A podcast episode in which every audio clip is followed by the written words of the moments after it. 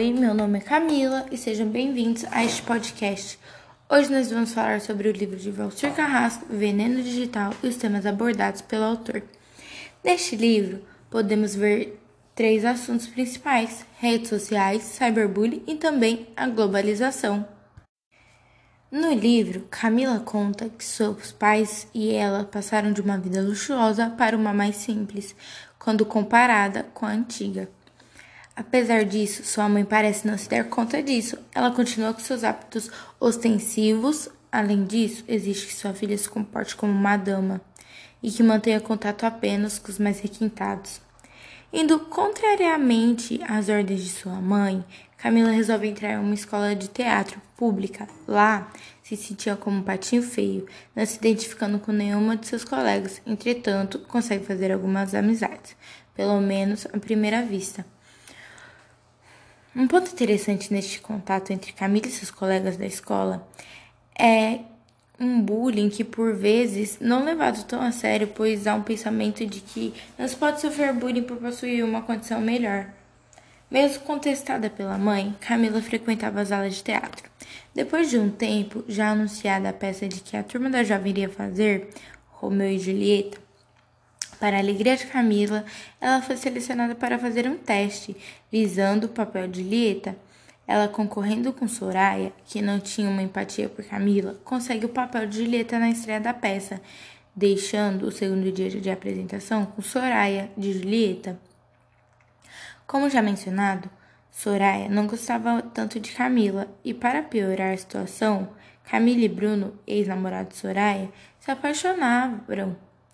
O namoro entre os dois auxiliou, auxiliou Camila a ser uma Julieta apaixonada ainda mais sendo Bruno o Romeu.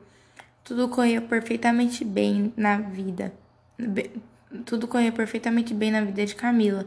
Soraya até virar sua amiga. E um dia, que aparentava ser como qualquer outro, no recreio, em sua escola, Camila volta às pressas para sua casa, a pedido de sua mãe. Chegando em casa, a garota leva um choque ao saber que estava circulando uma foto sua nua com dois garotos. Inicialmente, poucos acreditam em Camila, que nunca dizia ter feito aquilo. Mais tarde, com a ajuda de Lídia, Heloísa e Fábio, ela consegue provar de que aquilo era uma armação de Soraya. Camila não se deixou abater e se reergueu, provando que aquela foto não passava de uma montagem, e a escola puniu os responsáveis, expulsando-os.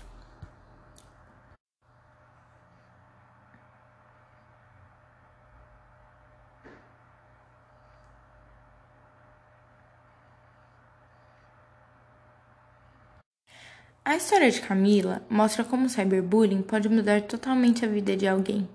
No caso de Camila, tudo acabou bem, mas nem sempre é assim. A internet é de grande ajuda nos dias de hoje, mas também pode ser muito prejudicial se usada de má forma. O cyberbullying é ainda pior do que o bullying propriamente, propriamente dito, pois os agressores podem ou não se identificar na internet ou na internet e o anonimato pode fazer as coisas serem ainda mais difíceis de serem superadas, já que o agressor passa a agir com segurança de que não vai ser descoberto. Por isso, como todas as coisas boas da internet têm o seu lado bom e o ruim, e na história de Camila, ela seu ruim da pior forma possível.